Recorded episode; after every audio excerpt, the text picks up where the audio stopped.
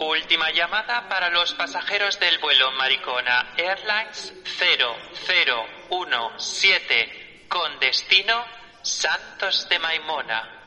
Por favor, diríjanse a la puerta de embarque número 69.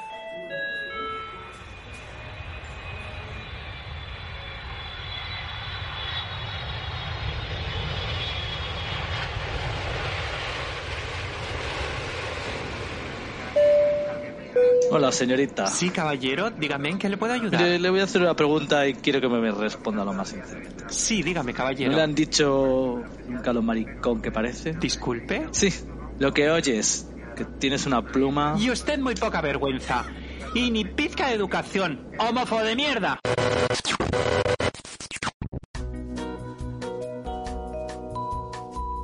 Bienvenidos a Maricona, tu podcast de confianza. Os advertimos que este es un podcast para mariquitas, bolleras y gente de mal vivir. Así que le rogamos escoja otra aerolínea si cree que le van a reventar los oídos. Gracias. Hoy embarque por la puerta 22 con destino homofobia laboral. Bienvenidos a Maricona, tu podcast de confianza. Hoy la cosa va de derecho laboral. Bueno, no de derecho laboral, pero de experiencias mm, negativas, sí, porque aquí vamos a contar las negativas. Bueno, también vamos a contar las positivas que nosotros hemos tenido en nuestro entorno laboral a lo largo de nuestra vida laboral. Todo laboral, laboral, laboral. ¿Qué es ser maricón en tu puesto de trabajo? Porque aunque la gente se lo piense, no es fácil. Porque la misma homofobia que sufrimos en la calle, la sufrimos en nuestro entorno laboral. Y para hablar de entornos laborales, de empresas, de experiencias positivas, negativas, de planos, de rulos, de secadores, de peines, de tijeras para cortar y hazme unas mechas. Tenemos aquí en el estudio 1 hoy a mm, la alcaldesa honoraria de Berlín, hija de la noche, la Santi. ¿Cómo estás, amiga? Hola, buenas noches, Pepe. Pues mira, muy bien. Me pillabas eh, justo dibujando unos planos para la sede de tu empresa aquí en Berlín. ¿Por qué cambias la voz ahora tan masculina? ¿Estás cambiando Ah, yo creo que ha sido para, pre- para, prete- para pretender, ¿no? Para Para pretender el que si eres heterose- maricón. heterosexualidad.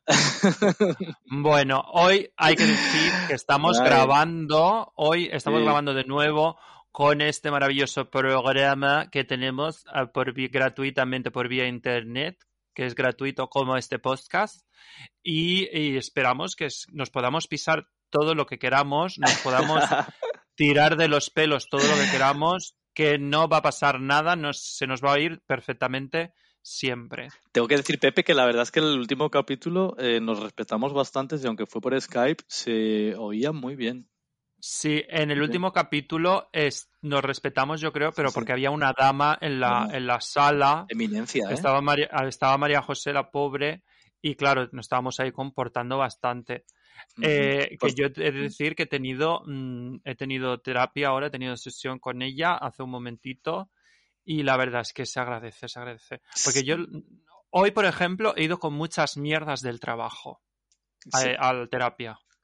Sale una nueva, ¿eh? Cuando va a terapia, hombre, a ver, mm, es lo que te he dicho. Algunas veces piensas, bueno, hoy no me ha servido de mucho. Siempre sirve. O sea, Mm. eso. A, a- a mí me hace pensar, hoy Sí. por ejemplo, la verdad es que hoy ha sido, vamos, maravilloso porque, porque le he planteado los problemas que tengo y con, con ciertas personas y me ha dicho pues los recursos que están en, en mi mano que puedo aplicar para evitar pues ciertos confrontamientos, para evitar ciertas situaciones que pues que se me dan por desgracia y yo estoy en una posición de, de, de, de, manejar un equipo, de dirigir un equipo y claro, siempre pues tienes que llevar muchísimo cuidado de cómo hablas a la gente y cómo, y cómo te expresas. Entonces, pues, pues eso, yo, mi parte, reconozco que yo soy un poquito intensa, un poquito eh, temperamental, muy dramática, pero siempre una mujer muy alegre, muy simpática y que me encanta decirlo clara y transparente como el agua de una lavativa después de muchas horas.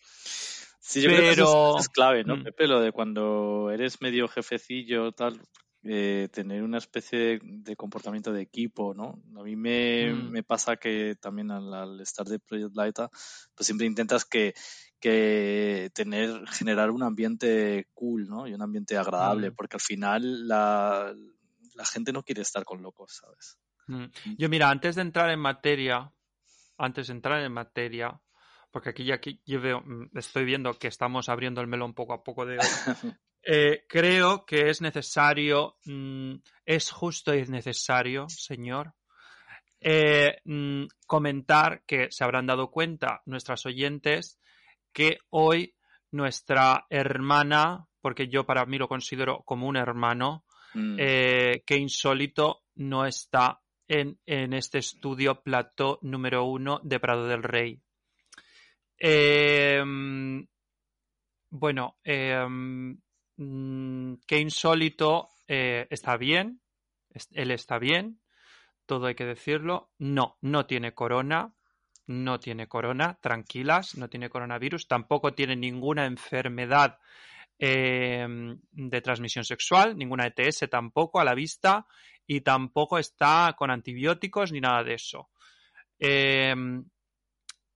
Nando ha tenido que irse em, deprisa y corriendo eh, para, Córdoba.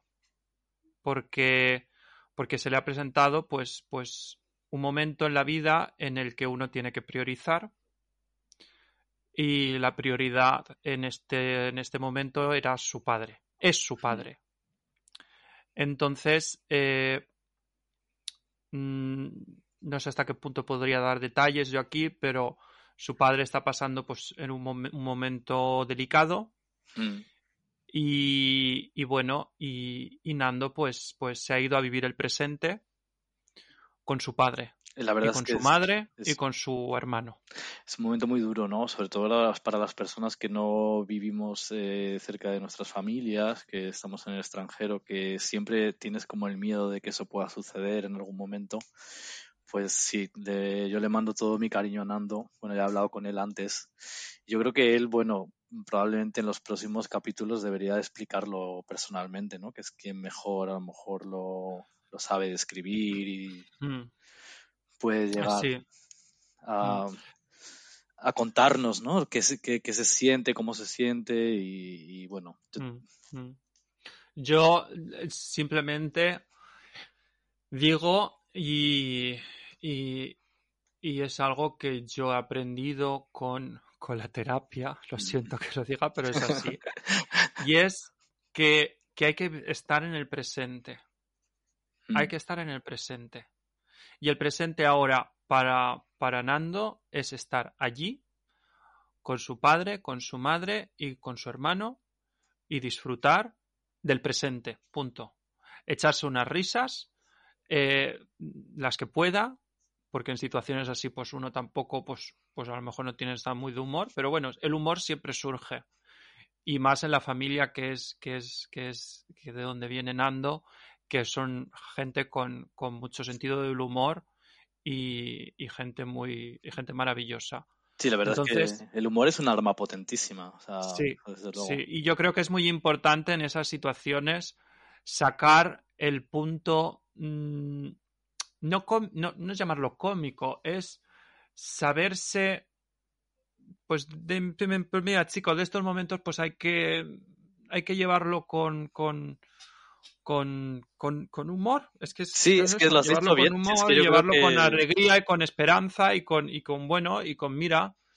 Vivir el presente, es que lo digo, es vivir el presente. Nando, cariño, vive ahora tu presente. Y tu presente es estar allí ahora. Y ya está. Y, y punto. Y lo que tenga que venir, va a venir. En el sentido de, de, trabajo, en el sentido, yo ahora me voy a poner en plan pitoniza, en el sentido del trabajo, en el sentido de casas, de novios, de lo que sea.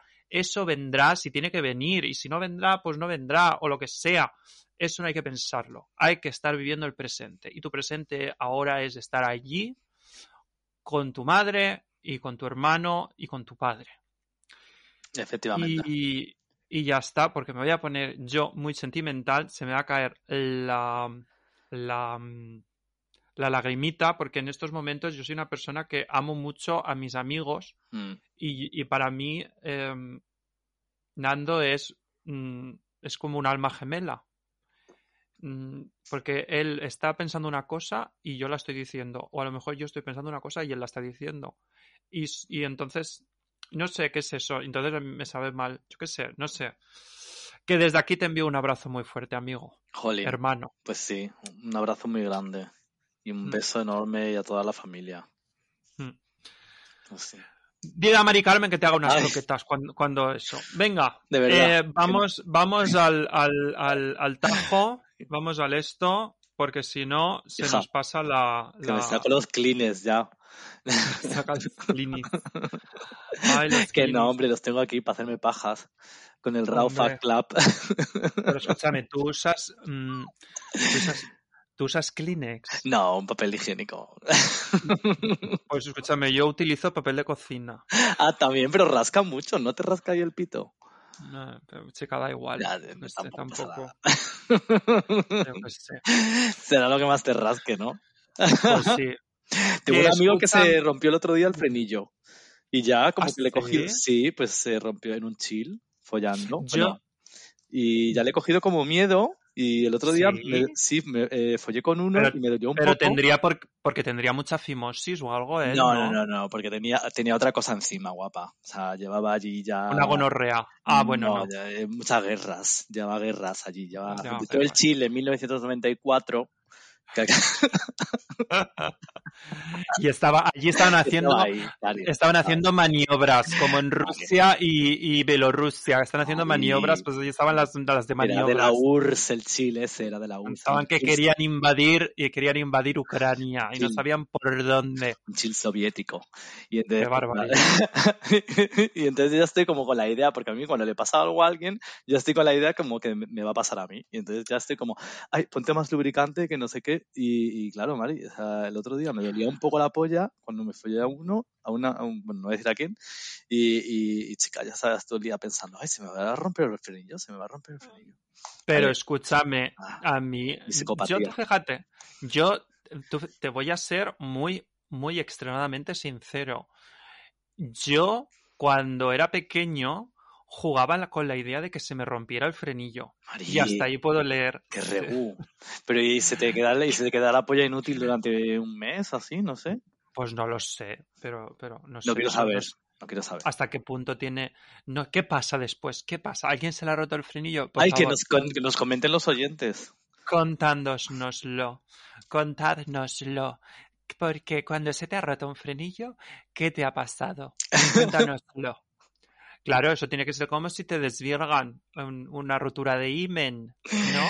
No sé, yo ahora estoy hablando. Yo me imagino ya como muy- un colgajo ahí ya, ahí que... No ay, luego en el Chile que llevar- llevarían allí 100 años dentro del Chile ese, por Dios. Por favor. Yo no, yo lo máximo, lo máximo así de sangres, de sangres, de sangres, ha sido yo la sangre, la boca llena de sangre, Ya. porque le corté con una muela a uno todo el capullo, que le hice un corte tremendo. Wow. Pero bueno, y yo chupando ahí, chupando sangre. Rollo entrevista- lobo, me encanta. Entrevi- entrevista con un vampiro. Qué guay. Yo- no, no, y yo, claro, hasta que me di cuenta, digo, "Mm, sabe salado. Y entonces ya mi- miré al chico para arriba y el chico se vio que me vio la vocera, toda la, la vocera roja de sangre y dijo, perdona. Y Bueno, yo, ay, ay, ay. Ay, ay, ay, ay. Y yo, claro, yo no pensaba en los VIH, yo pensaba en la hepatitis C, más que otra cosa. Bueno, hija, ibas de bueno. el coño. Así. Claro. Y ya, Y ahí a mí me daba miedo eso, la, la C. ya, por La eso. C. pa. Bueno, Escúchame, dime. que lo que estábamos hablando Si hemos antes, ido a hablar antes ya de, de, sí, de lo que nos interesa. de, lo, de- de lo nuestro, de lo que nos interesa. Que lo que te estaba contando antes, Sí, lo de la que es muy importante eh, crear buen ambiente de trabajo Total. cuando diriges un equipo y más que nada también eh, que da igual, es decir, eh, claro, tienes que ser muy, muy, eh, ¿cómo, cómo cómo- me ha dicho? Espérate, asértico. Tienes que ser muy asértico cuando dices las cosas. Asértica. ¿Asertivo o asertivo? aserti- as- asertiva. Tienes que ser muy asertiva. Muy asertivo. Tienes que ser muy Asertivo. Comunicación asertiva sí, se sí. llama. ¿Y qué es comunicación asertiva? Pues eso, pues que tienes que decir las cosas, pues, pues mm, expresar lo que tú quieres, pero con educación, con respeto y tal. Sí, sí, totalmente. Mira, dice la habilidad de expresar nuestros deseos de una manera amable, franca, abierta, directa y adecuada, logrando decir lo que queremos sin atentar contra los demás. Eres un hijo de puta santa. Lo ibas a decir ahora. Teo, tío. No, pero a ver, en el sentido ese. Y entonces yo, por ejemplo, mira ahora, mira, Nando me dijo el otro día, no lo comentes, pero yo, es que a mí, si no lo comento, reviento, En porque este, yo en este sé, podcast no se entera nadie. Todo esto es top. no, Es- pero que es escúchame, story, que yo sé que hay gente Mm, que cuando no sacamos podcast sí. está que se sube por las paredes porque no saben, se muerden la lengua y se envenenan. Porque como son haters, que ya tenemos una hater que nos escribe cosas. Nos ha y llamado de todo. Luego la damos un yo- repaso. Y yo luego le borro los comentarios, que yo sé que es lo que más rabia le da. Cómete una mierda. Eh, bueno, pues que, que no, y eso, por ejemplo, y me- me- me- una de las cosas que nos llamaba, bueno, no sé, nos llamaba de todo, La caca. es que... No, bueno, es que era, era una cosa muy extraña, pero bueno, en general, Sí. que, que es muy importante, por ejemplo, pues eso, eh, que en tu equipo de trabajo, pues que siempre tengas, eh, por ejemplo, pues que sea eh, mixto en el sentido de que, pues que tengas gente de diferentes culturas, de diferentes religiones, de diferentes eh, países, eh, orígenes, es decir, que da absolutamente igual. Y siempre con respeto. y ¿sabes? siempre con respeto, porque al final lo Sí. importante no es, no es de dónde sea la persona o lo que o, o como parezca o lo que sea. Lo importante es su trabajo. Al final, a, a la gente se la tiene que valorar por el trabajo. Y te digo, Y- de, de verdad, que Mm. es muy bueno eh, no crear un ambiente de miedo y un ambiente de... Mm. Porque esos ambientes funcionan una vez, dos, tres, pero no funcionan a largo No plazo. funcionan, la No gente se funcionan va. a largo plazo. La gente se va, se aburre. eh, un ambiente de terror en la obra, por ejemplo, eh, llega alguien y pone la obra de patas arriba y eso le funciona las primeras veces. Luego ya la gente no quiere tratar con ese tipo de personas. Entre los Mm. compañeros nadie quiere tratar con gente que no sabe trabajar en equipo y la gente lo que Mm. busca es lo que has dicho tú, asertividad, empatía, eh, comprensión. eh, si uno tiene un día malo, pues lo tiene. O sea, es, es- es- eso es el trabajo en equipo, ¿sabes? Eh, yo, por, yo, por ejemplo, en mi trabajo y ahora que dirijo un equipo, eh, procuro hacer siempre o darle a mi equipo lo que siempre he esperado de un, de un jefe. no. Mm, Entonces, eh, por ejemplo, una de las cosas eh, que, que, que, pues, que no hago es, por ejemplo, uno de los ejemplos que voy a dar, que yo viví eh, siendo, siendo, siendo becario, mi primer trabajo, mi primer trabajo en, en, en España. ¿Voy a decir el sitio? Sí, lo voy a decir. Claro, aquí Ah. se dice todo, cariño. El grupo Akbar. Ala, Uh, toma. Aguas de Barcelona, ¿no? Es de Barcelona. Pues eh, yo estuve de becario allí, terminando el proyecto final de carrera y haciendo las prácticas y tal. Y bueno, eh, me trataron, pero no me trataron mal porque no estuviesen contentos con mi trabajo. Es decir, allí en ningún momento me midieron por mi trabajo, por mi valía, sino allí me estaban tratando mal por mi orientación sexual y, y vamos. Y, que, y una que- pregunta, ¿cómo sabían, ta- o sea, cómo tenían tan claro tu orientación sexual? Porque, Pues porque te lo voy a contar. Resulta que allí había oye, por una cierto, ¿era en Barcelona? No, era en Alicante. Eh, había una compañera de trabajo eh, que yo la llamo. eh, bueno, no la voy a llamar ¿Y qué hace Aguas de Barcelona en Alicante? Perdona. O sea, porque se dedican a la gestión de aguas en Ah. diferentes municipios de toda España. Entre ellos, eh, pues, mi pueblo. ajá. Eh, entonces, eh, allí tenía, había una compañera mía de carrera Hmm. que, pues, que ya sabía, pues, que, que yo era, pues, que yo, que yo soy gay, coño, y que, que yo era, llevaba mi orientación sexual abiertamente en la, uni- en la universidad, eh, que no me escondía de nada, que sufrí bullying, o, vamos, me hicieron la puñeta en la universidad, ciertas personas. Bueno, eh, En la el universidad. caso es que, sí, yo en la universidad sufrí eh, Hostia, acoso. no lo sí, sabía. sí, sí, sí. Joder. Sí, por, por parte de. de. de Compañeros. cier- Sí, compañeros de carrera que vinieron de la Universidad Católica de Murcia. Lo digo, eso lo voy a decir. De la Universidad Católica de Murcia. siempre- es que siempre son los mismos. Y, y se pasaron allí a Alicante. Y bueno, me hicieron hasta una página de Facebook. Y, y, bueno, comentando fotos mías. Bueno, una cosa. Hostia eh, acoso, acoso, acoso total. Sí, sí. L- La verdad es que eh, hasta que vi con quién era, tal, y lo, lo pude amenazar y borraron la página y tal. Me dijo, son bromas. Digo, no son bromas, no. No Hostia, son bromas. qué fuerte. Subnormal. Eso es, es de, es de policía, vamos, sí, sí. Eso es de policía, eso Sí. era pues que yo qué sé. ¿Sabes lo que pasa? Que con esa edad pues te callas. No sé, fui, fui muy tonto. No debía haberme callado.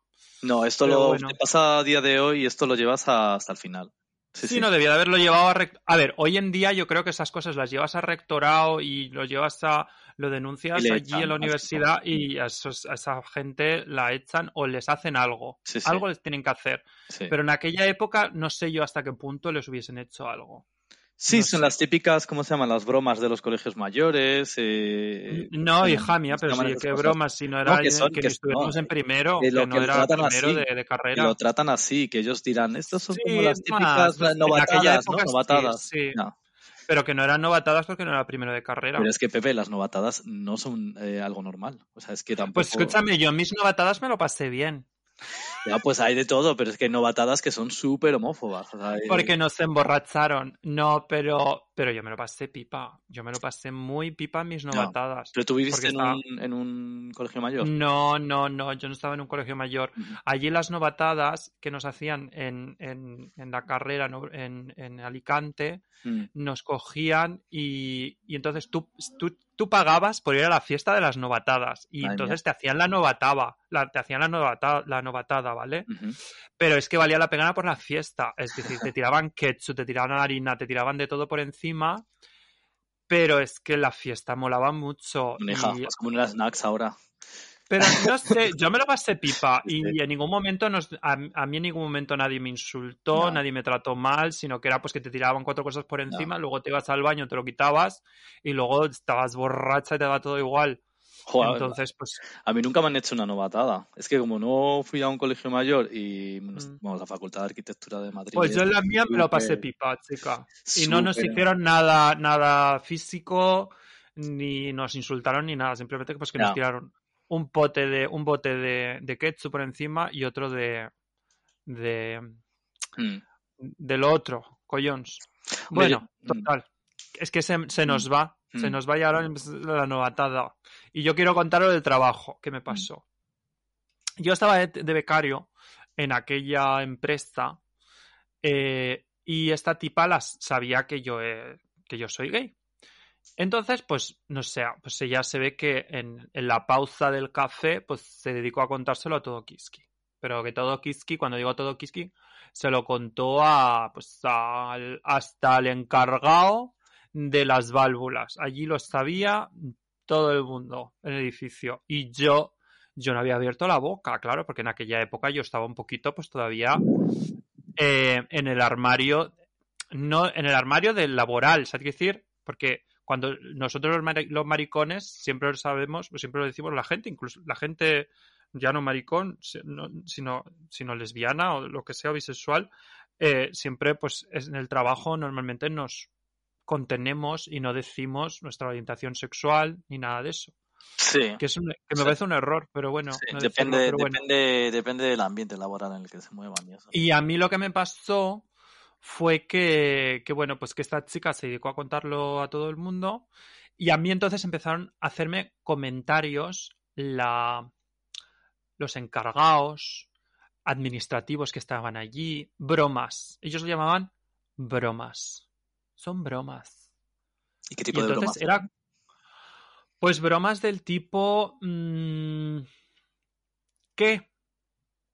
¿Qué has encontrado hoy en el cuarto oscuro? ¿De verdad? Eh. ¿Te decían eso? Sí. Y yo, yo, claro, yo decía... A tu puta madre. A tu puta madre. claro, entonces yo a mí en ese, momento me quedaba así como diciendo, pues si este tío no le he contado mi vida, ¿cómo, va a saber que yo soy gay? Pero no creo. Bueno, luego otro que me me decía, hay que ver, tienes la espalda como un armario empotrado. Es que eres un armario empotrado. Y claro, todos esos comentarios iban con segundas. Y luego ya empezaron con temas de eh, pues que no me llamaban para tomar café, en la pausa del café, no me llamaban para la hora de comer, eh, me dejaban totalmente aislado, haciéndome vacío. Y luego, pues, eh, por ejemplo, pues necesitaba, tenía que ir a medir o hacer unas pruebas o lo que fuera de, pues, de, la, de las aguas o de lo que fuera. Decía, no, necesito dos operarios y tal, no sé qué, a tal hora, tal. Y esto me lo contó un encargado que me dijo, eh, dice, me ha llamado... Mm, mira, lo voy a decir. Me ha llamado Daniel. Dice, ah, sí. Dice, sí, me ha dicho que necesitabas dos operarios para las ocho y media de la mañana porque estamos en agosto y cuanto más temprano mejor porque luego hace mucho calor. Y digo, sí, claro. Dice, pues mira, esto que quede entre tú y yo, pero te lo tengo que contar. Eh, me ha dicho que te ponga los operarios a las tres y media de la tarde cuanto más, más, más calor haga y que se joda el maricón este de mierda. Joder, qué fuerte. Claro, entonces es un poco como. Claro, ahí te quedas un poco como parado. Es que, eso, es, eso es como para coger y decir, eh, vamos, es, sí, sí, o sea, eh, directamente ir a la comisaría, sí, sí. Sí, bueno, pero es que como eres becario, pero en la te estoy hablando de hace más. Pues, ya. ¿Cuántos años? Hace muchísimos años de aquello. Mm. Y yo era becario. Era como, por favor, quiero acabar el proyecto final de carrera las prácticas y largarme de aquí, porque esto es Joder, lo peor. Estoy alucinando, vamos. que eso pudiese pasar. Es que no me parece ni, ni de los 90, vamos. Pero escúchame, es que eso yo qué sé. Yo. Esto fue en el 2000. 2006, creo. Es, que es, como, es como si fuese de, de 1906. o sea, alucino. Pero eso, por ejemplo, y yo creo que tú todavía estás en, esa situación que lo que hace muchísimo cuando te pasan estas mm. cosas... Te quedas congelado, te quedas como sin saber cómo reaccionar. Sí, sí. Sí, te quedas sin saber qué reaccionar y muchas veces o puedes tener la reacción si ya tienes una edad de decir, cómete una mierda y montar el pollo, mm. que es lo que yo haría ahora, mm. o lo que yo hice en aquella época que fue cerrarme en mí mismo mucho más. Es decir, yo de cara a mi familia, de cara a mis amigos, yo había salido del armario, pero en el, en el entorno laboral yo no había salido del armario.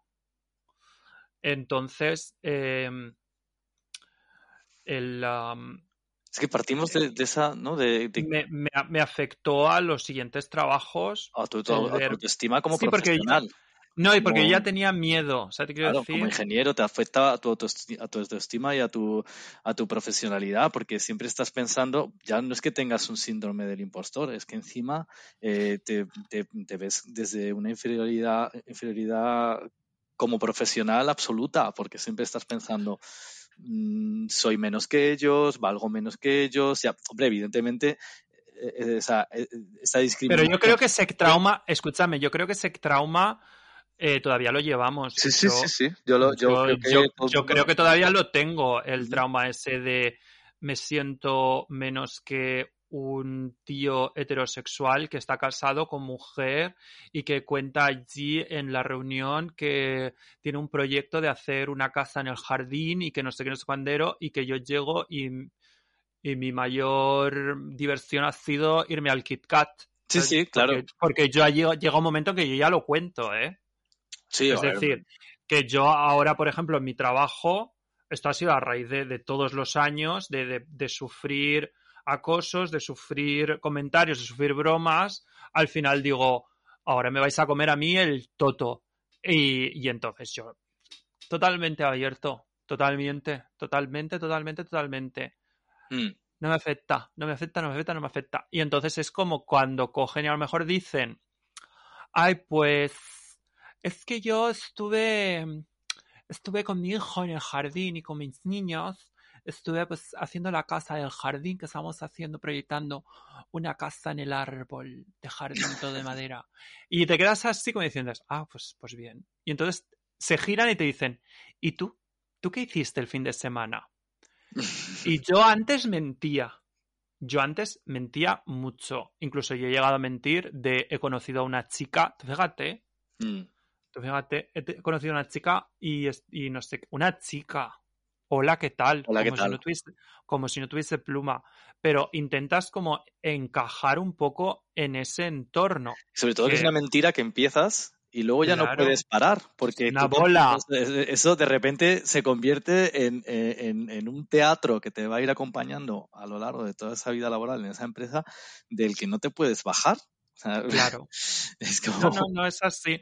Y entonces, por ejemplo, yo al principio, pues yo recuerdo en uno de los trabajos, eh, yo, a ver, yo después de donde estuve trabajando en, en, en, eh, en Akbar, eh, bueno, yo estuve luego trabajando en Ibiza y en Mallorca, a, a, Baleares, mm. y, y, la verdad es que ahí... Mm, volví a tener mala suerte porque mi jefe de aquella época, aparte de que acabó en la cárcel por el tema del Palmarena, pues mira. Por, por corrupción, es algo que siempre me alegré y me alegraré. ¿Buena eh, persona no eh, era? No, no, no era. No era buena persona. A mí me, me afectó muchísimo, a mí me traumatizó muchísimo. Los dos años y medio que estuve trabajando allí, eh, me, traumatizó y yo acabé con una depresión de caballo. yo me fui de, Ibiza con una depresión gorda, muy gorda. Y, en parte fue porque, a ver, este señor, mm, porque al fin, al final, no me medía por, mi, por la calidad de mi trabajo. Es decir, él no, cuando me criticaba, no me criticaba por es que me has dado esta tabla mal o esto lo tienes que rectificar o no. Me criticaba por es que ¿por qué hablas así? ¿Te decía esas cosas? Sí. Joder. Entonces, o te tienes que callar, cállate, hablas mucho. Cosas... Entonces era como, bueno, pero este tío... Eh, entonces, como, no sé, y luego, claro, las típicas bromas que, que sufres durante todo el tiempo que te estás tragando. Ya. Porque claro, como te pagan, pues te tienes que, que, bueno, eh, cuando te pagan te crees que te tienes que callar, pero no te tienes que callar. Efectivamente. Yo, el otro día me, me, pasó que me tragué una broma que hace un año, una broma racista y todavía me, me, me jode, ¿sabes? Una broma racista mm. contra los españoles. Y, y, estoy como, Dios, ¿por qué no pude, no pude decir nada, ¿sabes? O sea que te mm. entiendo perfectamente. No, y, yo ya te digo, y de, de, lo de Ibiza yo salí fatal, muy mal, pero no porque yo no, no supiera hacer mi trabajo, que incluso me llegó a afectar en el sentido de que yo eh, salí de allí pensando que yo no valía como, pues como ingeniero. Una profecía, autocumplida, ¿no? Si te van diciendo que no vales, que no vales, que no vales, tú a ti mismo te, te vas mm, autoboicoteando y al final, mm. evidentemente, no vales. Mm. Y, yo, por ejemplo, y luego ya cuando al ver aquello, pues nada, yo cogí el petate, puse tierra de por medio, me vine a Alemania y, y aquí en, y bueno, y aquí en Alemania mi primer trabajo que fue, fue lo peor, lo peor de lo peor. Yo creo que los primeros trabajos cuando llegas y es trabajo de lo tuyo, que siempre decimos, de lo Mm. tuyo, porque yo mi primer trabajo fue en un call center y siempre estaré súper orgullosa de decirlo en, en, en EasyJet, eh, cogiendo el teléfono diciendo eh, buenas tardes, le atiende, eh, buen- bienvenido a EasyJet, le atiende Pepe, ¿en qué puedo ayudarle? Pues ese era mi esto. Y pues nada, yo atendiendo a la gente, maravilloso. Y yo me lo pasaba pipa. Pero bueno, que encontré trabajo de lo mío en un sitio que era lo peor, que era un señor nazi, que lo único que hacía era hacerme comentarios racistas Mm. y decir cada dos por tres Heil Hitler y ¿De verdad barbaridades. eso? Sí. Era un Así estoy, señor que estoy tenía, flipando.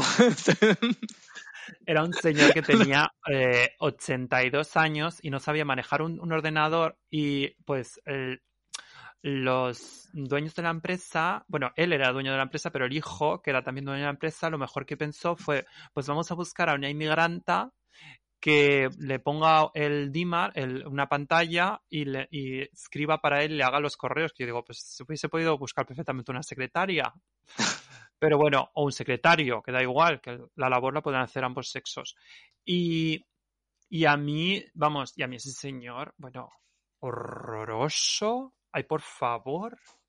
Fue horror puro y duro. Aquello era hardcore. Muy Traumitas. hardcore. Buah. Muy hardcore. Pero más Que en el sentido del racismo que de la homofobia. ahí era más racismo. Ya. Y, y yo ahí tuve la... Es que los alemanes regu a veces, ¿eh? O sea, Es que para sentirme yo inte- integrado de alguna forma en el mundo heterosexual hmm, suyo, ese no racista, eh, bueno, racista, bueno, no raci- racista o lo que fuera, que que, me, que me aceptara, eh, yo dije que mi compañera de piso era mi novia. y me la llevé a varias cenas. ¿Eso dónde era? ¿Era en Berlín? Eso ya era en Berlín. Eso fue mía. un cuadro total, porque aquello se notaba, aquello se notaba, bueno, aquello fue una risa. La cena de los idiotas. Pero que... La de, los- que- la de la casa de los grillos, ¿no? O sea, pues, ¿sabes? Sí, conoces la película, ¿no? Que se pone el- la peluca. y- Mm. Pero que aquello fue, aquello fue tela marinera. Y, y luego, después de, de aquel de aquella experiencia, nada, yo me fui de, de aquel sitio porque el señor ese estaba insoportable. Estaba, que vamos, que, que horroroso. Eh, empecé a trabajar en otro sitio que yo ahí decidí no contar absolutamente nada de mi vida privada. Dije, bueno, no voy a contar nada de mi vida privada. Hmm. Y ahí, por ejemplo, yo me daba cuenta de que lo que hacía mm, los fines de semana era como. Claro, eso al fin y al cabo socializas en el trabajo, ¿vale? Hmm. Porque al fin y al cabo, pues estás con, con otras personas, porque son compañeros de trabajo, pero también son personas. Y al final estableces como una relación, puede ser más o menos amistad, pero estableces algún tipo de relación. Y entonces ellos te vienen y te cuentan, ay, pues el fin de semana pues estuve de viaje, pues tal, tal sitio, tal, no sé qué, no sé cuándo, tal. Y te los, los ves que te lo están contando con una pasión, con, con una alegría y tal, y a lo mejor tú dices, hostia, pues, pues yo me lo pasé súper bien y estuve con mi novio mm, en los lagos de no sé dónde. Y te dan, te apetece contarlo, pero te quedas así y dices, ay, no, no lo cuento porque si no me van a preguntar qué tal. Y te muerdes la, la lengua y a lo mejor te preguntan, ¿y tú qué hiciste? No, nada. Y te quedas así como, nada. Y entonces es como un poco como decir, bueno, ¿por qué llegó un día Hmm. que fue lo que, lo que yo me planteé fue, ¿por qué me tengo que aguantar el poder contar cómo yo soy? Ya. Simplemente para, para agradarle a esa persona o para sentirme un poco en su burbuja o para que me incluya en su grupo. Pero es que, es que me da igual. Es que si me quiere incluir, que me incluya. Y si, y si no, pues que le den por el culo. Pero yo no tengo el por qué esconderme ni dejar de, de decir cómo soy a los cuatro o a los cinco vientos o a, o a dos vientos. Bueno, eso lo de pretender, pretender que tienes una novia me encanta, ¿eh? O sea, es como... Porque es, es que es eso, es que es, es que es un poco como... Y a ti te pasa en el trabajo también. Tú, tú, Tú estás en una situación que tú no quieres contar tu vida privada. Bueno, tu vida privada, es decir, lo que haces los fines de semana tampoco es que sea tu vida privada, porque si sales a la calle de la mano con tu novio, deja de ser la vida privada, porque en la calle, la calle es pública y te puedes cruzar con, cualquier compañero mm. de trabajo. Entonces, ¿qué, ¿qué haces? Sueltas a tu novio, le das una patada a tu novio y dices, no, ay, me ha tocado. No, perdona, es tu vida y es tu vida privada o no, lo que sea. En el momento que sales a la calle con tu novio, he cogido de la mano eso es tu vida pública también. Y, chico. Ah, bueno, es que hay que añadir visibilidad, ¿no? Que es lo que le. Claro, y que si, no les gusta, que se jodan. que, le, discutía a mi padre cuando me decía, no, es que nosotros eh, eh, no te preguntamos, somos discretos, no sé qué. Yo digo, pero es que precisamente ese es el problema. Yo no quiero discreción. Discreción es 2010. Estamos en 2022. Yo lo que quiero es normalidad. Y quiero visibilidad. Y no se trata de visibilidad, no se trata de que yo me vaya a travestir o no. O si me gusta hacerlo, bueno, ok. Pero, pero es, que si te apetece hacer no lo puedes hacer. Pero que no se trata de que yo tenga que salir a la calle pintándome las uñas, se, trata de que yo tenga la, la, normalidad de una persona heterosexual, la misma que, que, esa persona, ni más. Pero es que volvemos a lo mismo. Es que si te apetece ser un maricón pintado, pues, eh, pues sé un maricón pintado. Y si te apetece salir con tacones o ir al trabajo con tacones, que le den por culo al resto. Es que ¿por qué tengo que dejar de ser yo como soy por intentar entrar dentro de, de la norma suya. Sí, es a que, ver, es que no tiene el porqué. Yo, Yo no tengo el porqué a mí cohibirme, porque al final lo que estás haciendo es creándote tú a ti mismo un puto trauma. Amiga. Sí, o sea, te estás generando, te estás generando mm, un trauma que no tienes. Mentales que te van a, que te van a, a, quedar a pasar, ¿no? Y que, claro que eso al final pasa, pasa factura. Yo ya, te conté que en la universidad, vamos, en mi universidad yo, yo tengo mucha suerte porque ahí era una universidad comunista, básicamente. O sea, era todo el mundo era más de izquierdas que, que, más rojos que la sangre, pero sí que es verdad que a la Juan Carlos primero. No, a la Complu, vamos a la, a la Politécnica. Entonces, ahí había un chico que se estaba eh, haciendo su transición y, a, mujer, estaba transicionando a una mujer trans. Y en ese momento, en esa época, mm, no lo entendíamos, en esa época no, eh, quizá no estuvimos eh, adecuadamente pues, informados. Exactamente, exactamente. y creo que teníamos que haber tenido una actitud mucho mejor que la que tuvimos. Y mm. no quiere decir que, que fuéramos a hacerle bullying ni nada de eso, pero sí que, pues, desgraciadamente, como que lo tomábamos a risa, ¿sabes? Y, y, ahora lo veo con perspectiva y me da vergüenza de, de, ese, de esos momentos de 2004, 2005 en los cuales nos reíamos de esa persona. Pero escúchame, es que y, ellos, y la homosexualidad estaba totalmente bien vista y tal. O sea, yo creo que también es un tema, Pepe, que has hablado tú, habla de la pluma y eso, y del passing. Y, y es que los, los, homosexuales, siempre y cuando tengan passing, o sea, que no se les note, o que tengan una vida, vamos a llamarlo, eh, heteronormativa, parece que tienen como una calidad distinta a los homosexuales con pluma o... Pues no tiene que ser así. Hombre, por supuesto. Y escúchame, y ahora te voy a decir una cosa, Santi. Eh, y esto, por ejemplo, le pasó el otro día a, mm, a Perra de Satán, con toda la historia esta de que eh, los, los, le sacaron los, los tweets tal del año de la bufa, del, pasado. Pero a ver, ¿qué pasa? Que aquí nadie es humano, aquí nadie comete errores, y todos aquí nadie tiene derecho a, a, equivocarse, aquí todos cambiamos las formas de pensar porque aquí lo, lo importante Aquí es progresar. progresamos nuestra, forma de pensar.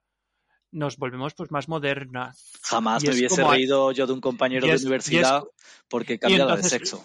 Lo importante es darse cuenta de que pues de que en el pasado pensabas así y de, y de que pues cometiste un error en ese momento y que lo has subsanado.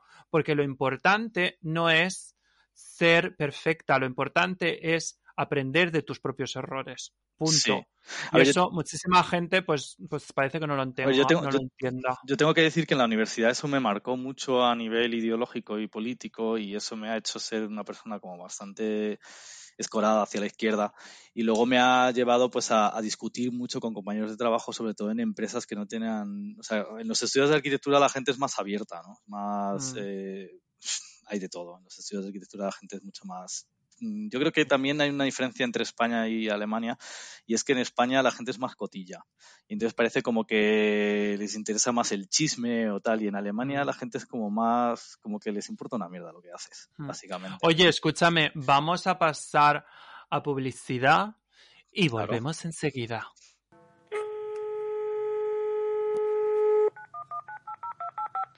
Bienvenido al servicio de atención al cliente de Maricona Airlines, tu podcast de confianza. En estos momentos, todos nuestros agentes están ocupadas, por lo que si desea dejar un mensaje, le rogamos nos escriba a nuestra dirección de Instagram arroba maricona.podcast. Asimismo, le recordamos que nuestro podcast es totalmente gratuito. Sí, como lo oye, gratuito.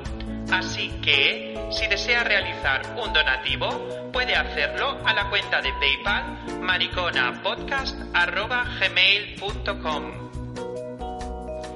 Gracias por elegir Maricona Airlines, su podcast de confianza.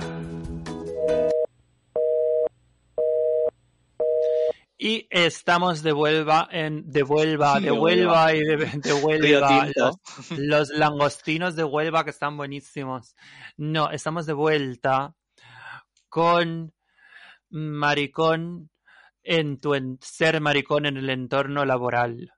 Sí, ¿Vale? sí. Esas bromas, Pepe. ¿Qué de bromas hemos tenido que aguantar? Y, y eso, como dices tú. Yo de compañeros empecé en CBR, que, que, ah, bueno, que ahora ponen una bandera del orgullo gay y todo. Yo ahí había compañeros bastante homófobos y bastante racistas. Y ahí empecé a, a, a- a- a confrontarme, ¿no? A confrontarme a ellos. Porque claro, que un jefe te diga algo, ok, pero que un compañero, tú no tienes por qué aguantar eso, ¿no? Entonces al final sí que teníamos como, tenía una polémica No, es que no tienes que aguantarlo ni de, nadie, de nadie, de nadie. No tienes que aguantar de nadie. Pero que, que, que por supuesto que compañeros jamás, ¿no?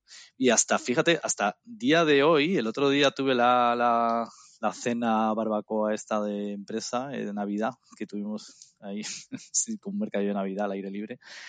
Vino un eh, chaval, bueno, un, un- uno así de los de, qué sé qué será, financiero, no sé ni de qué es, y me dijo eh, un comentario que nos quedamos todos muertos, tío. Y ahí, y ahí yo le, me dijo, llevaba un jersey de estos así como de, como de terciopelo.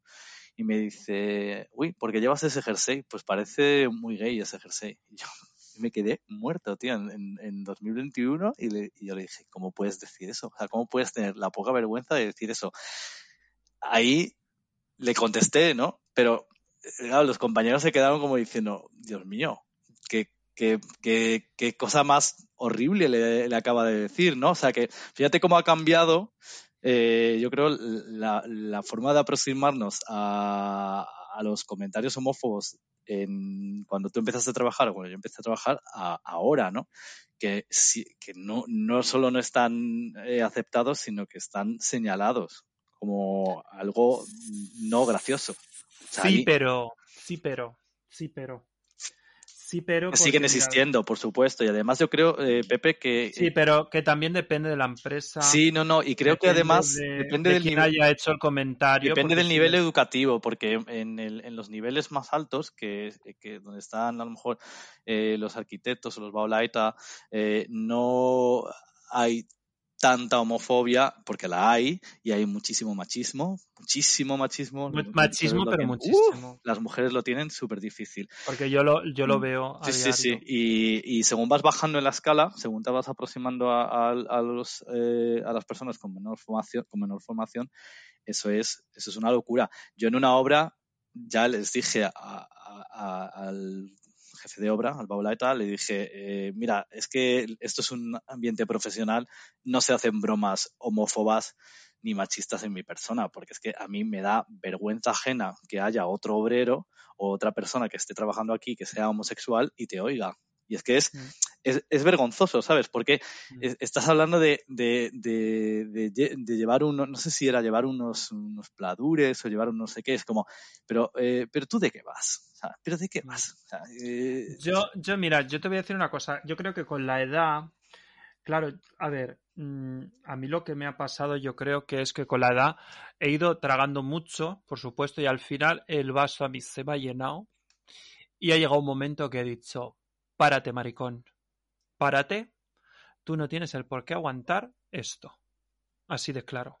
Claro. Entonces, yo ha habido, eh, yo empecé, pues creo que recuerdo dónde fue.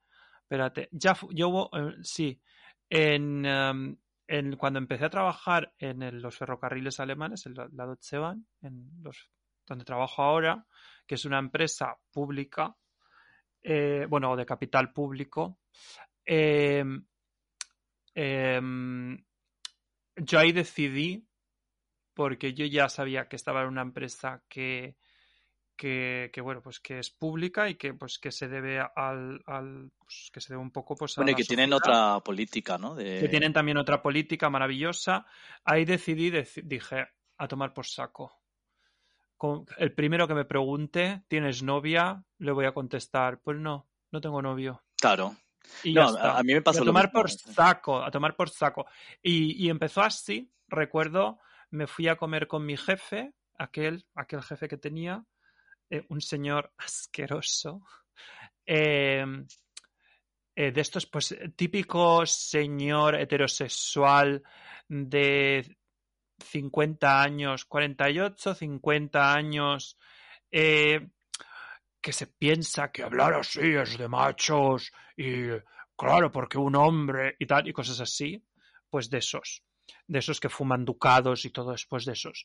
Y nos fuimos a, comer y estábamos comiendo y coge y me dice, ah, ¿y, y, ¿y tienes novia?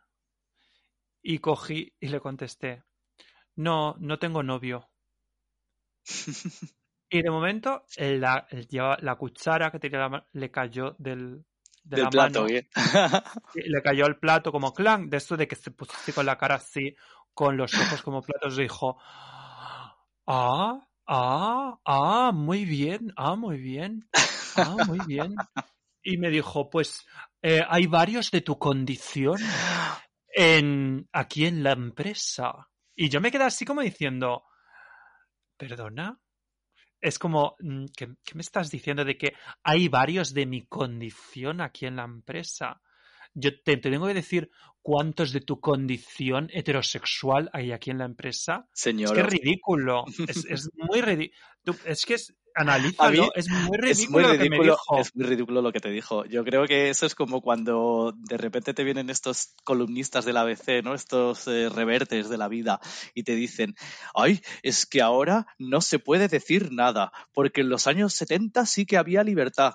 Joder, ¿libertad para qué? ¿Para Mm. insultar a un maricón por la calle y pegar a una mujer? ¿Libertad para esto? O sea, es que manda cojones que tenga que escuchar que antes había libertad en los 70 en medio de una dictadura y ahora no porque tú te tienes que meter la lengua en el culo para insultar a la gente. O sea, es que es, que es muy fuerte, es muy fuerte. Mm, este señor. Es muy fuerte. Y escúchame, y este señor, bueno, claro, yo ya ahí ya notaba, claro, que yo no era lo esperado. Es decir, Él había comprado, porque claro, tú a mí, si no me ves hablar, tú a mí me ves por la calle sin hablar, y a, a mí siempre la gente me lo ha dicho, tienes pinta o de camello, de, de tuester, de, de, de portero, Portero, de discoteca.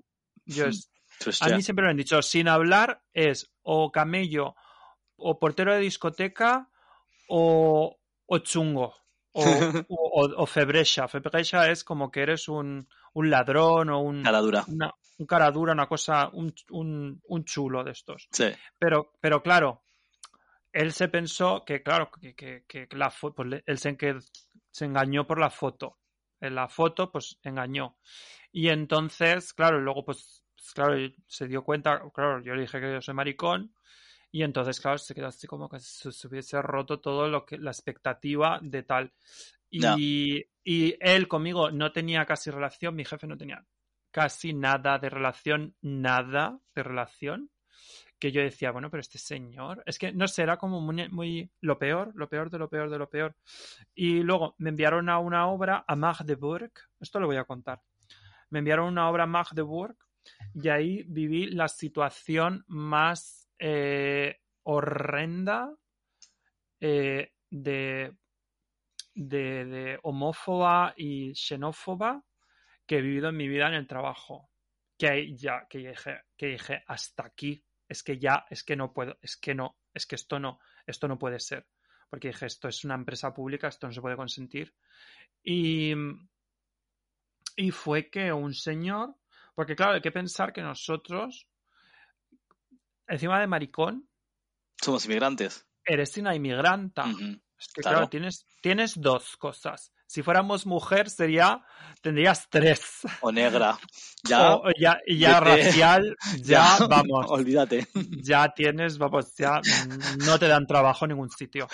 Entonces, A eh, limpiar. claro, sí, no, es que es muy fuerte.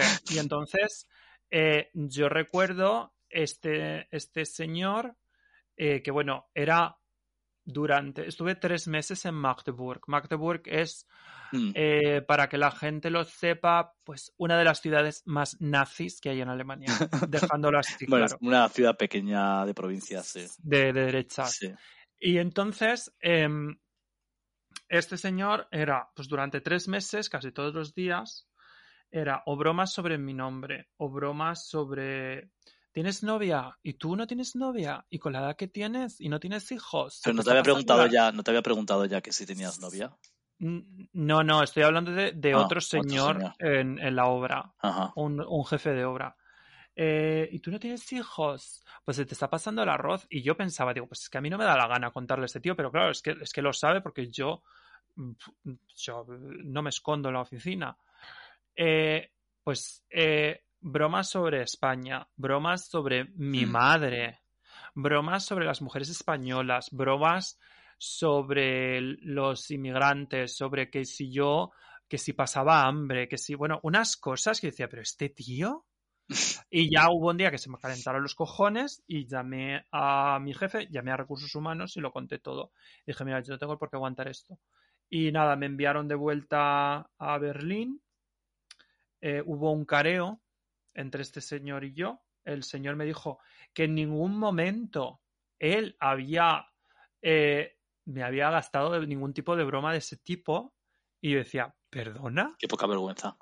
Pero si entrabas en mi despacho mm, gritando y entrabas a mi despacho de forma grosera y diciendo tonterías, eh, y me dijo que no, que no, que eso eran bromas y que yo lo tenía que entender. Y, y, ah, viene ahora lo gordo y mi jefe se me queda mirando y me dice, es que tú también tienes que aguantar ciertos comentarios. Y yo me quedé como diciendo, vergüenza. ¿Perdona? ¿Que yo tengo que aguantar el qué? ¿Verdad? Yo no tengo que aguantar nada. Es que sí, porque tú tienes que tener más aguante, porque claro, el mundo de la obra es así. Digo, no, el mundo de la obra es así. No. No, No. perdona, no. Yo no me tengo que puto adaptar, no tengo que pasar en el molde de- del, del subnormal de obra. Es que lo siento mucho. No, no tengo el por qué. Ya. Yo soy como soy. Y a quien le guste, bien. Y al que no, que se joda, pero bien jodido. Y entonces ya, eh, después de todo esto, yo, claro, yo ahí no podía estar, yo estaba fatal. Al tío este le pusieron solo una amonestación y no lo echaron. Que a mí eso me sentó que es fatal. una mano, ¿no? Algo así. Una mano, le hicieron una manung Mm. y nada, nada, no le hicieron nada. Y eh, cuatro Augen, vier Augen Gespräch, que es como mm, Ya. eh, que tuvimos una reunión entre los dos, eso, el tío, un subnormal de mierda. Y, y nada, y luego, Habrá muerto de COVID seguro porque no se habrá vacunado. no, según tengo entendido, se seguramente es de esos, se fue de Seguro. la empresa al final, se fue de la empresa. Y, y nada, yo me cambié a, a Múnich, por eso te digo que tampoco yo, yo allí estaba muy feliz, porque todas las situaciones, todas las experiencias laborales que he tenido en Berlín, no todas, pero la gran mayoría han sido bastante, des- bastante desagradables. Ja, yo estoy flipando porque, eh, o sea, al lado de, de- vamos, de, de tus experiencias, lo mío ha sido un bálsamo de aceite, vamos. La verdad es que el mundo de los arquitectos, al ser bohemios, artistas, Hombre, Porque son todos es- maricones, hombre. no, no son, o sea, que va, eh, no son maricones, pero eh, son como muy, como muy goodbye Lenin todos, ¿sabes lo que te Mm. quiero decir? No sé, vamos, yo por ejemplo, Muy- yo muy ahora, artistas.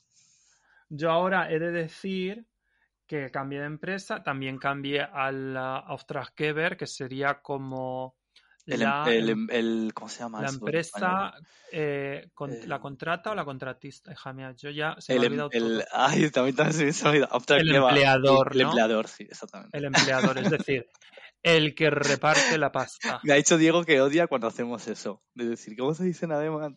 ¿Cómo se dice en español? Ah, ¿Cómo pero se es que dice en no lo digo, no lo digo de broma, o sea, no lo digo para hacerme la, guay, es que se me olvida.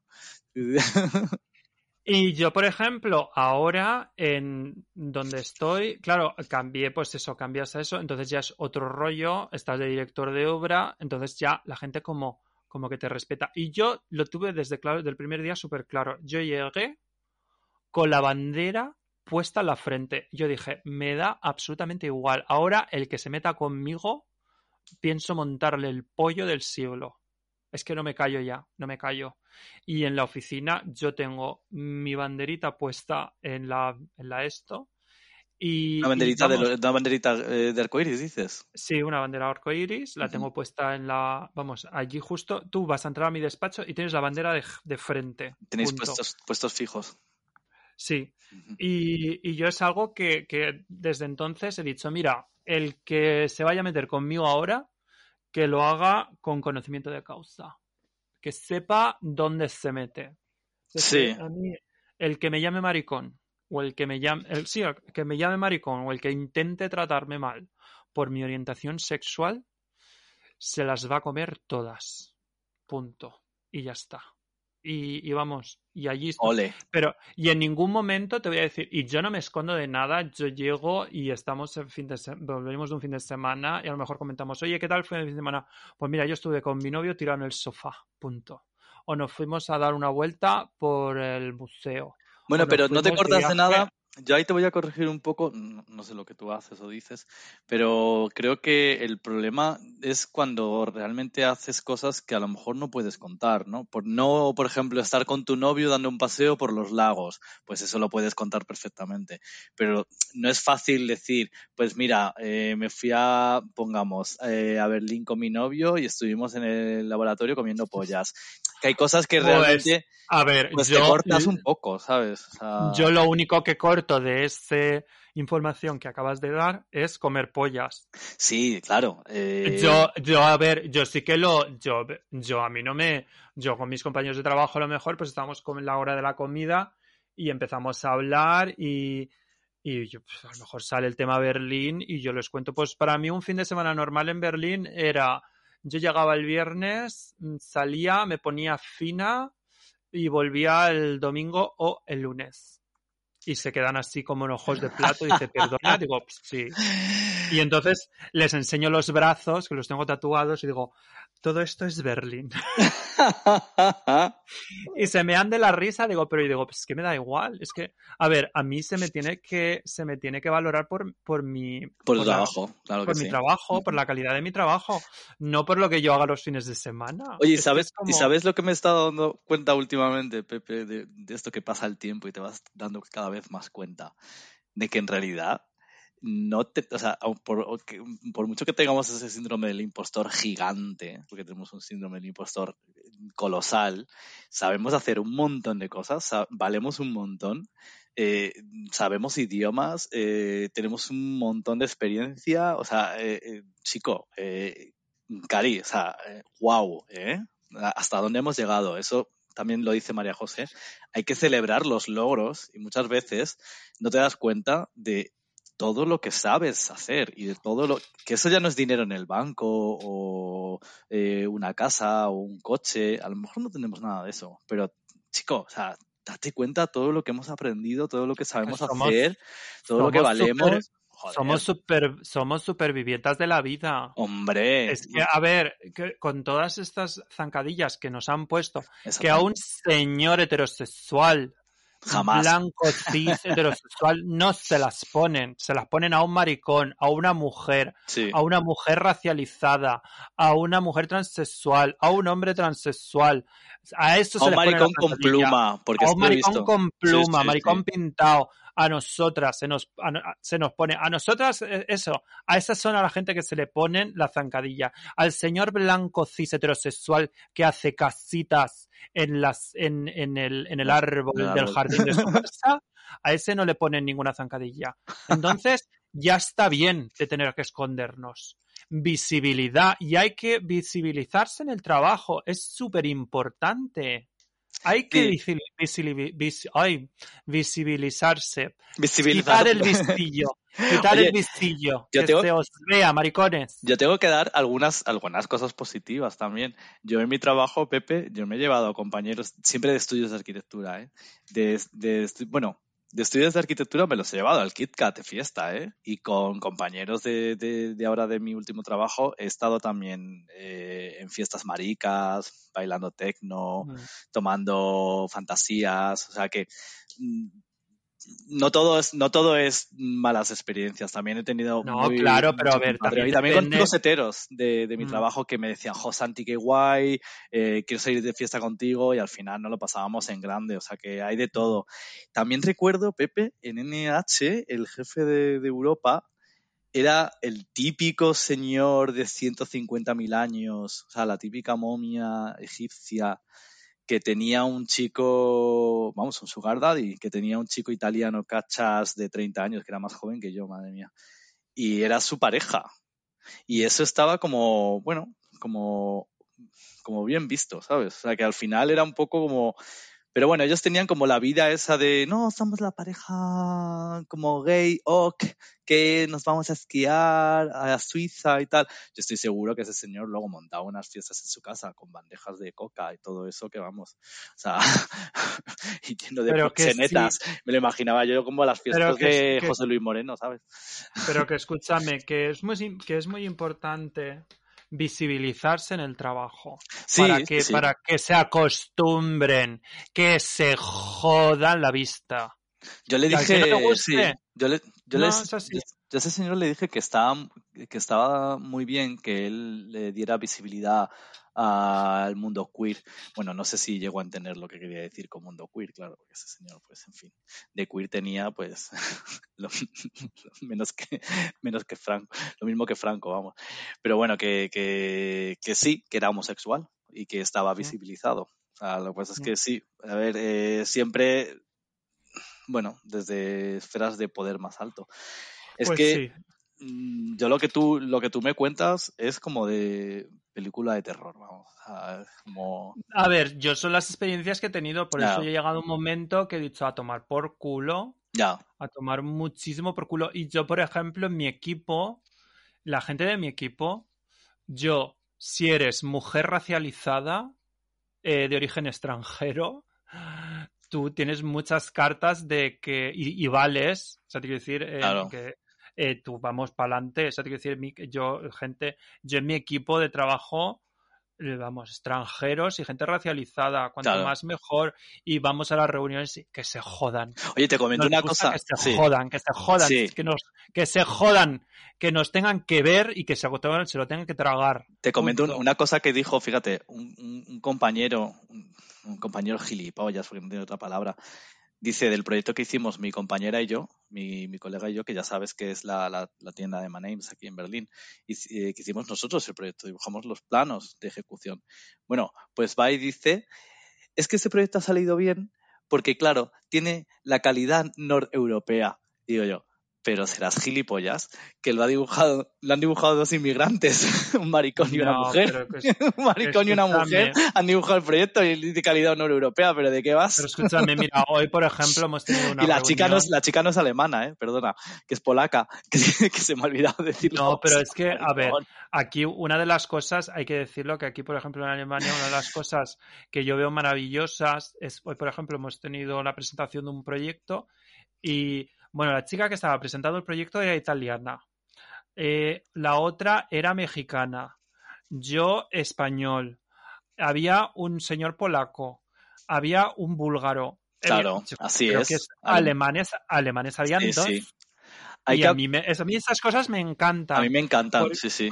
Yo hay que hablar así de mí. sí, sí. porque ves a la, a la, gente que, que, que, que las ganas de trabajar que le echa y, y, las ganas de aprender y las ganas de salir adelante en otro país y, y oye, y un logro, un logro maravilloso, toda la gente que sale de, de su país, Total. un logro es sobrevivir en ese país, eso es un logro.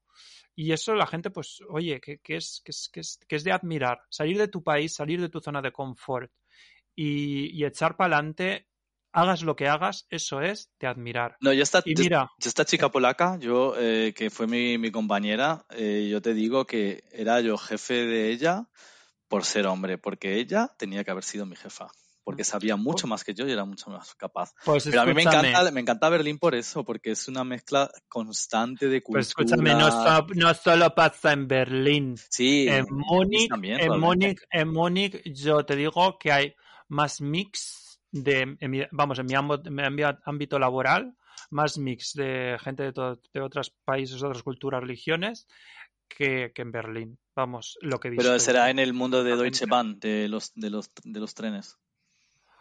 Mm, pues sí, de momento sí. Bueno, los estudios, más, de, los estudios de arquitectura. Eh... Los estudios de arquitectura aquí todo el mundo es extranjero. Nene. Sí, no, no, iba a decir. En, no, en Múnich, por supuesto, pero en Berlín, Múnich, en todo, Berlín, el todo, el mundo También. Es extranjero. O sea, el, es... donde no lo es es en España.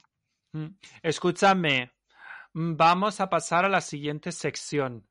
Consultorio Marica. Consultorio Marica.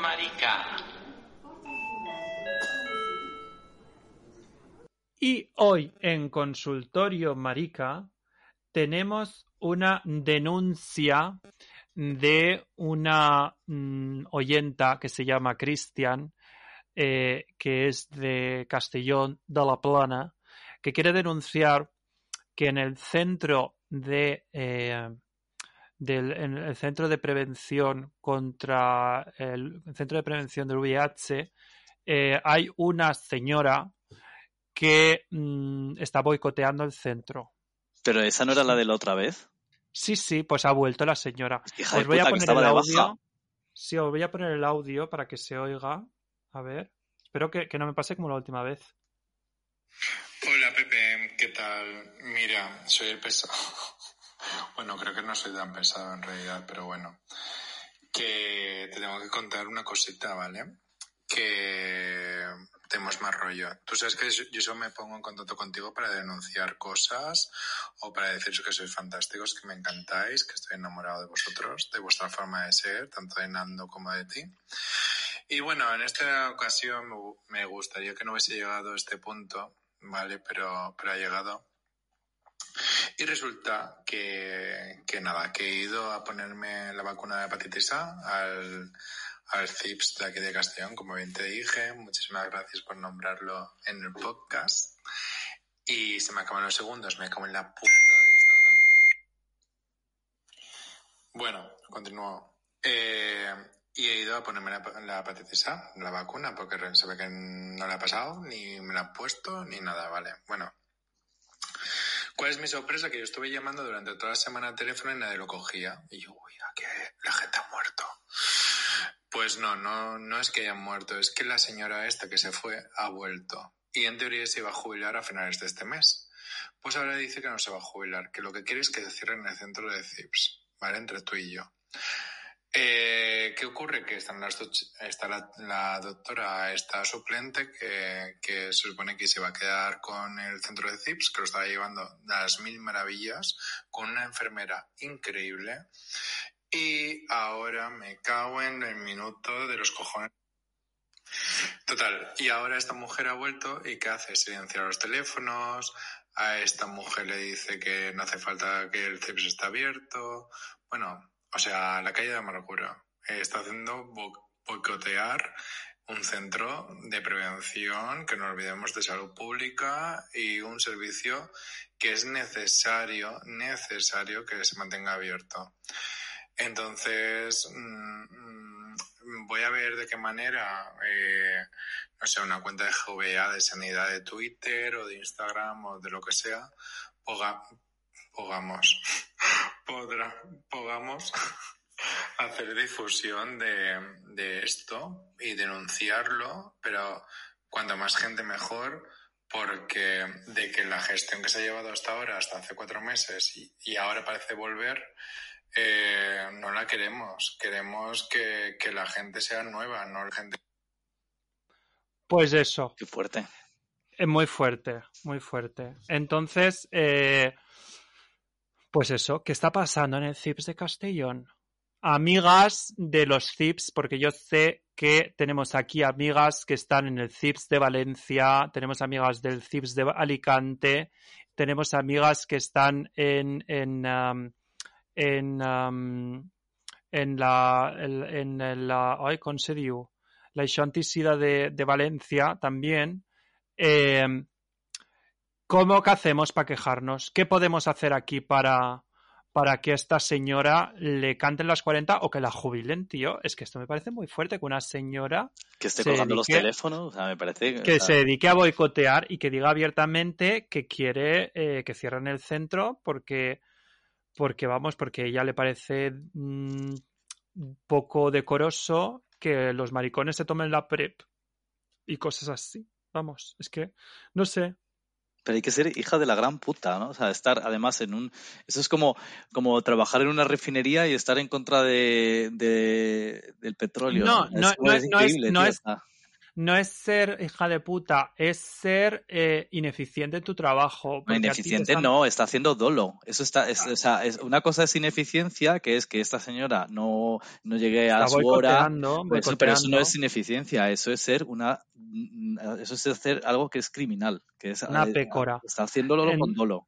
Claro, porque hay personas que no se pueden ir a tratar, no pueden ir a, a ponerse las vacunas, hay personas que no pueden, no tienen acceso a, a- a- a pruebas, no tienen acceso a medicación contra el VIH, porque esta señora pues se dedica a no atender a la gente o a cerrar las puertas o a cerrar los, Claro. los, los, te- los teléfonos o lo que sea. Pues entonces esto, pues oye, ¿quién es esta señora? Pues en, pregunto yo, en ¿quién última instancia, señora? en última instancia, esta señora está propa- propagando enfermedades. Claro, entonces lo que hay que hacer es, yo pido aquí ayuda a mis amigas del CIP, que por favor, que me están escuchando del CIPS de Alicante, eh, eh, y las amigas de Valencia, que ahí entre todo el mundo se conoce. ¿Quién es esta señora? Por favor, que alguien le llame la atención a alguien, que alguien haga algo y que por favor, es que si no vamos a meternos todas en el Twitter del, de Consejo, de Consellería de Sanidad de la Comunidad Valenciana y le escribimos ¿qué pasa con el SIPS de Castellón? Hombre, por favor, es que ya es bastante. Bastante sufrimos ya. A lo mejor hay que hacer una tenemos que sentada. pintar de las 8 de la mañana. Una sentada, no, esto- una, una manifestación eh, on-site del sitio ese. Mm, No, yo confío, yo confío que esto, mm, porque este podcast lo escuchan mucha gente de ONGs antisida, Mm. de, de Valencia, de Madrid, de, Cataluña, de toda España. Y oye, tenéis que decirme qué podemos hacer aquí. Decídmelo o, o si conocéis a alguien, es que esto, esto que no, que hay que hacer difusión, que no se puede tratar así a la gente. Igual que el otro día me comentaron que en, un tren de Renfe eh, a, a dos travestis que iban ellas, pues se ve que irán a hacer algún bolo y ya se fueron ellas pues, pues a prepararse. Eh, bueno, que les montaron un pollo el revisor de Renfe. Es que bueno, Coño, son alucino. cosas, son cosas que dices, bueno, pero, pero ¿cómo? Que no se parecía, y pidiéndole el DNI, el señor, el puto revisor a, a, a la travestí que, que, que iba a hacer su bolo. Pero bueno, pero a ti qué coño te importa. Es que Bueno, son cosas que yo, yo, mira, son, es que no lo entiendo, no lo entiendo. Por favor, amigas de, de, de las ONGs eh, y, y de los del CIPS, por favor, contactarme, que, que diga yo aquí cómo se puede esto cambiar. Contas- contacteume, venga, diome cosetes. Porque esto, esto, esta situación hay que cambiarla. Y pasamos a, ¿a qué, a qué pasamos, Santi? Uh, a la cáscara amarga.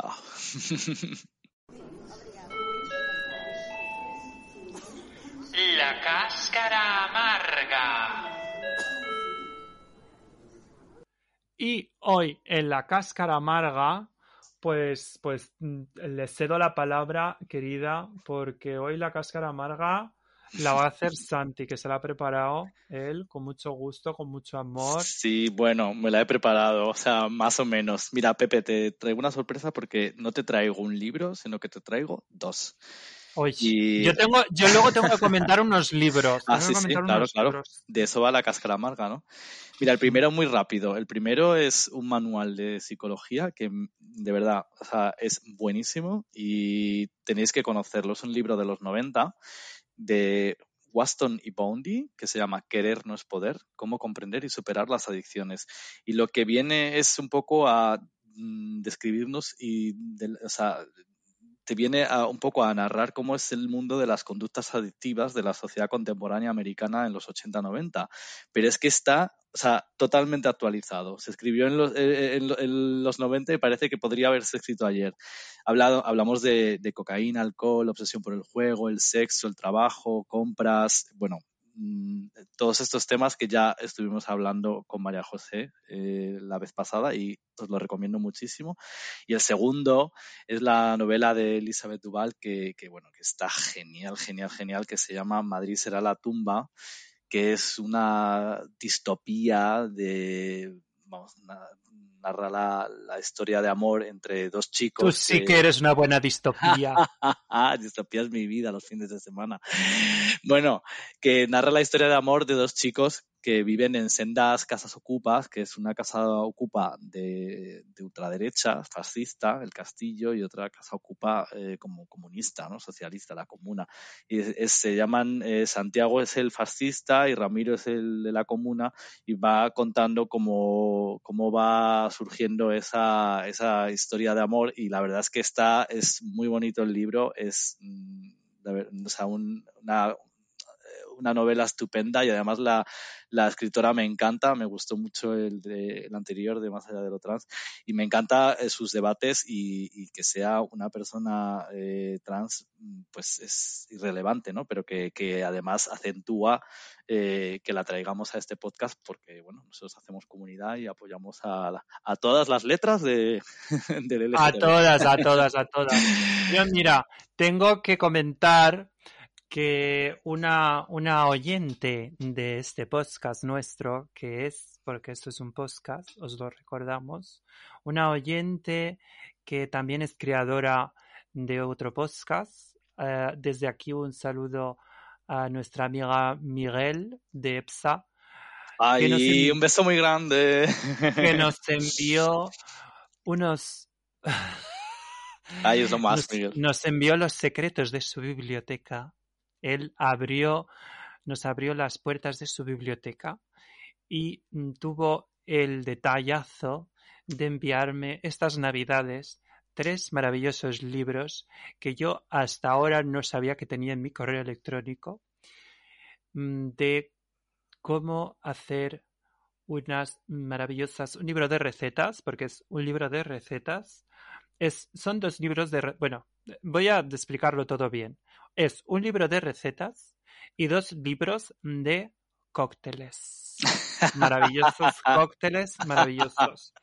Y yo ahora estoy viendo el libro, el libro de cócteles. Es una fantasía, es una fantasía. Es una fantasía total eh, que me dan ganas de hacerme ahora mismo, que estoy hablando contigo, un, un semen rimming margarita o un eh, Espérate. Uy, ¿qué va? Las almejas, por favor. Míralas. Las, almejas al semen o un absoluto semen. es que, Mari, yo abrí el PDF en mi trabajo y dije, no me lo puedo creer.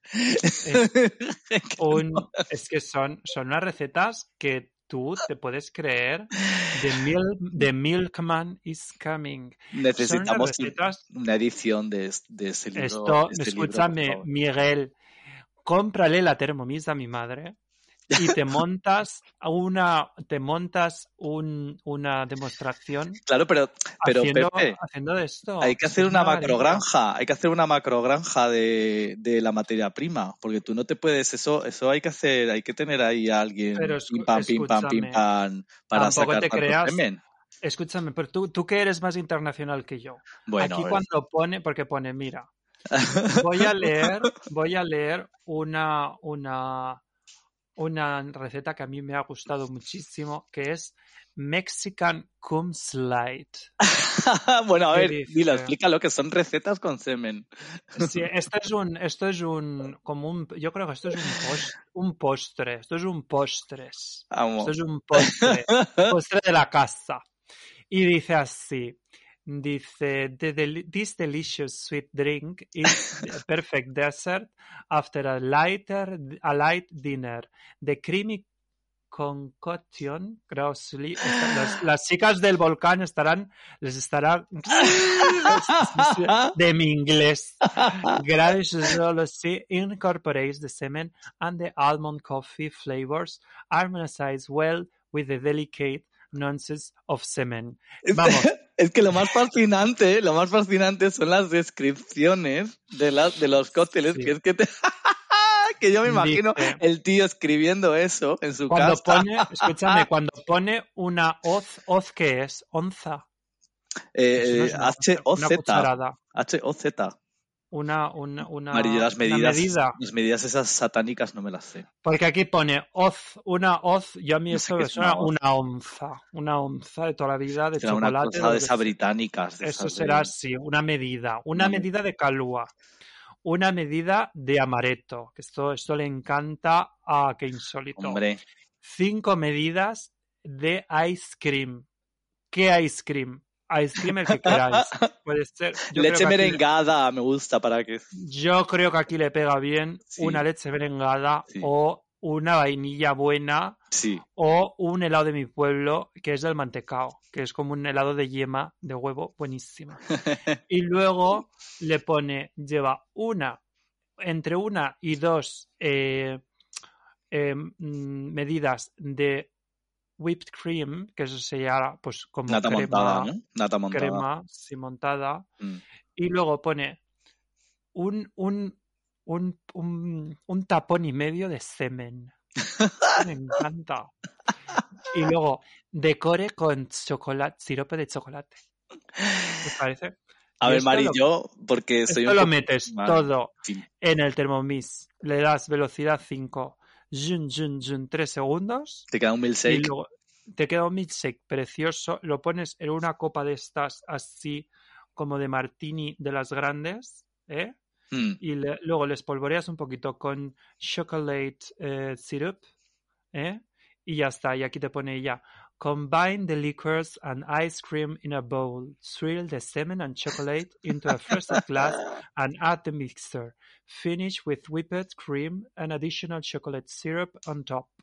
Por si acaso, ¿no? Por si acaso, por si acaso no tiene azúcar. Dice, dice, dice, resiste la tentación de reducir las calorías, el contenido de calorías de esta maravillosa bebida usando eh, eh, productos de bajo en calorías. No te dice nada del semen aquí, esto no se comenta nada. Se Mari, yo, a ver, yo iba a decirte eso, que se había una versión low carb. Es que no, sabes pero yo soy un poquito anti-azúcar. Pero es que pone aquí, el semen es una excelente elección para la pérdida de peso. Fíjate.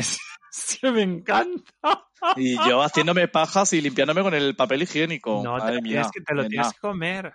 Te lo tienes Nena. que comer. O escúchame, haz como un amigo mío, Unas almejas. que haz como un amigo mío que tú lo conoces. Se corría en una cubitera y ah, y metía hace un helado. y luego lo metía la cubitera en el congelador. No vamos a decir su nombre. No vamos a decir pero un pero gin tú- tonic, un gin tonic mágico, me encanta. tú a él lo conoces. Y luego, según, y luego, según tengo entendido, cuando se iba a una party, se llevaba la cubitera. Ay, yo, yo, mira, yo, Maru, Yo qué no soy la- guay. escúchame, yo no, yo la, yo no soy la amiga. La amiga no soy, no, yo, no, yo he hecho cosas parecidas, pero no hasta ese punto.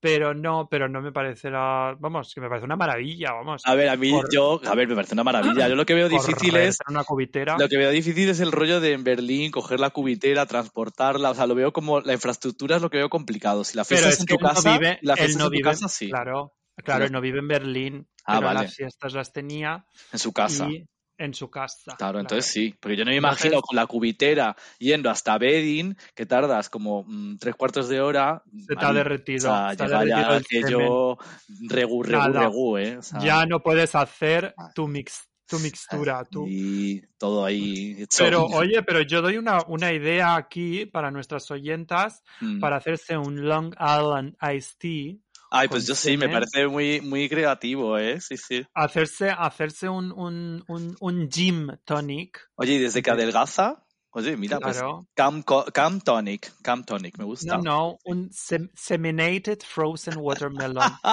Eh, hacerse un- que tú, oye, que tú te coges y te corres en una cubitera y lo metes en el congelador y tú vas sacando tus, tus, tus porciones de semen conforme lo vayas necesitando para hacerte tus combinados. Mari, lo único que te tienes que correr mucho. O sea, una pregunta, ¿y el semen eh, tiene, tendrá eh, fecha de caducidad? ¿Se pone malo o eso? ¿Qué hay- va? ¿Qué va? A ver, es, yo creo eso, yo creo que el semen se pone malo si lo dejas fuera de la nevera. Claro. Es decir, sí. claro. Sí, el claro. chorretón ese que se queda en el sofá, ¿qué tal? Sí, eso ya, hombre. No, y eso es como cuando un condón así ya, que se queda tirado en un rincón. Claro, eso se pone malo. Esto tiene que estar, yo tenía- necesita frío. Una vez abres el paquete, es como los paquetes de leche. Una Ya. vez abierto el paquete, lo tienes que meter en la nevera porque si no se te echa a perder Ya. toda la leche. Pues el semen es igual. Bueno, alguna me suena que, que cogía condones y los ponía un nudito y los metía en la nevera y luego los... Mari, cosas de esas he oído. Yo no sé si luego, ah, yo no sé si ahora con la PrEP todo eso se ha perdido. o- La amiga soy yo. Eso te lo conté yo. ah, sí. Pues es que me Bueno, sonaba un montón. me Vamos, sonaba un montón. vamos. Mira, hay- una cosa, mira, antes de pasar, antes de pasar, que quería, ¿Qué? quería saludar, que no saludamos el otro día, eh, eh, a, a Damián de, de Crimen y Castigo, de, de Rimmel y Castigo, es decir, de Crimen y Castigo, de Rimmel y Castigo, que nos saludó Sí. y no le dijimos nada, que, que muchas gracias por, por nombrarnos y todo. que dijo que Damián, éramos un unas saludo. sinvergüenzas. Y digo yo, hombre, bastante. a Dam- A ver. Damián, escúchame, Damián lo que tiene que hacer es hacerse un strawberry splasharita que Sí, lleva sí, sí. eh, un poquito de strawberries, que son, son fresas, ¿no? Strawberries son fresas. sí. Y eh, lleva tequila, lleva un poquito de no sé qué sec, que no sé lo que es, y lleva semen fresco y, y un poquito de, de crush ice. Y me parece Me- maravilloso. Me encantaría, además con Se ese tiene, que hacer, sí, se sí. tiene que hacer uno de esos. Yo creo que le va a gustar. Yo creo que además Mm. le veo, sí, sí, en, eh, haciendo el rímel y castigo, que se hagan unos cócteles y luego nos cuentan lo del colacao de, de Coca Y aquí hay, escúchame, Sí, y sí. aquí hay un, aquí hay una receta maravillosa que es eh, eh, esferificar, no sé si lo está bien dicho, esferificar semen. Ay, lo de las bolitas esas. Eso, Sí, Mari, yo es que estuve un rato viéndolo y digo, no me lo puedo creer. O sea, es que me parece es- como. esferificar es- semen. Es que me parece una, una maravilla y está aquí la receta en este libro. Bueno, Bueno, si pues sí. queréis, llamáis a mi madre y, y ella os mm, pasa el libro y os vende una Thermomix. Se puede esferificar todo casi, ¿no? O sea, Claro, todo. Que escúchame, que yo el otro día te tengo que comentar una cosa, que el otro día se lo comenté a ella en un comentario y me dijo muchísimas gracias. Eh, la Canelli se está pareciendo cada vez más a Concha Velasco. Yo le, veo. Es que es una cosa. Yo, bueno, pero es, es que es tremendo. No puedo más. Te lo juro. No puedo más. Yo puedo le más. es Concha Velasco. Es que ella es muy Concha Velasco. Y me encanta Concha Velasco. A mí también. Bueno, yo creo que es mejor que escúchame. Concha Velasco. Yo creo que es mejor. mm, oye, que escúchame. Dime. Que tú la canción la elegías hoy, ¿no? Ah, sí, sí, que mira, que, que me dijeron, ay, nunca ponéis música en alemán, no sé qué, pues mira, voy a traer una de Estéreo Total, que todo el mundo lo conoce, que son súper Bueno, lo conoces tú porque-. Lo conoces tú porque yo no lo conozco. así Hombre, Mari, es de Moderna. el- Sí, sí. Yo me quedé en la oreja de Van Gogh y la playa. Pues mira, va, la canción va de hacer un trío y de cómo se lo pasa una haciendo un trío. Así que se llama ¿Cómo se llama? Liebe zu Tritt. Amor a tres. Ah, Liebe zu dritt. Bueno, pues los dejamos con Liebe zu dritt y hasta la semana que viene. Un beso. Gracias por estar ahí. Chao, chao. Chao.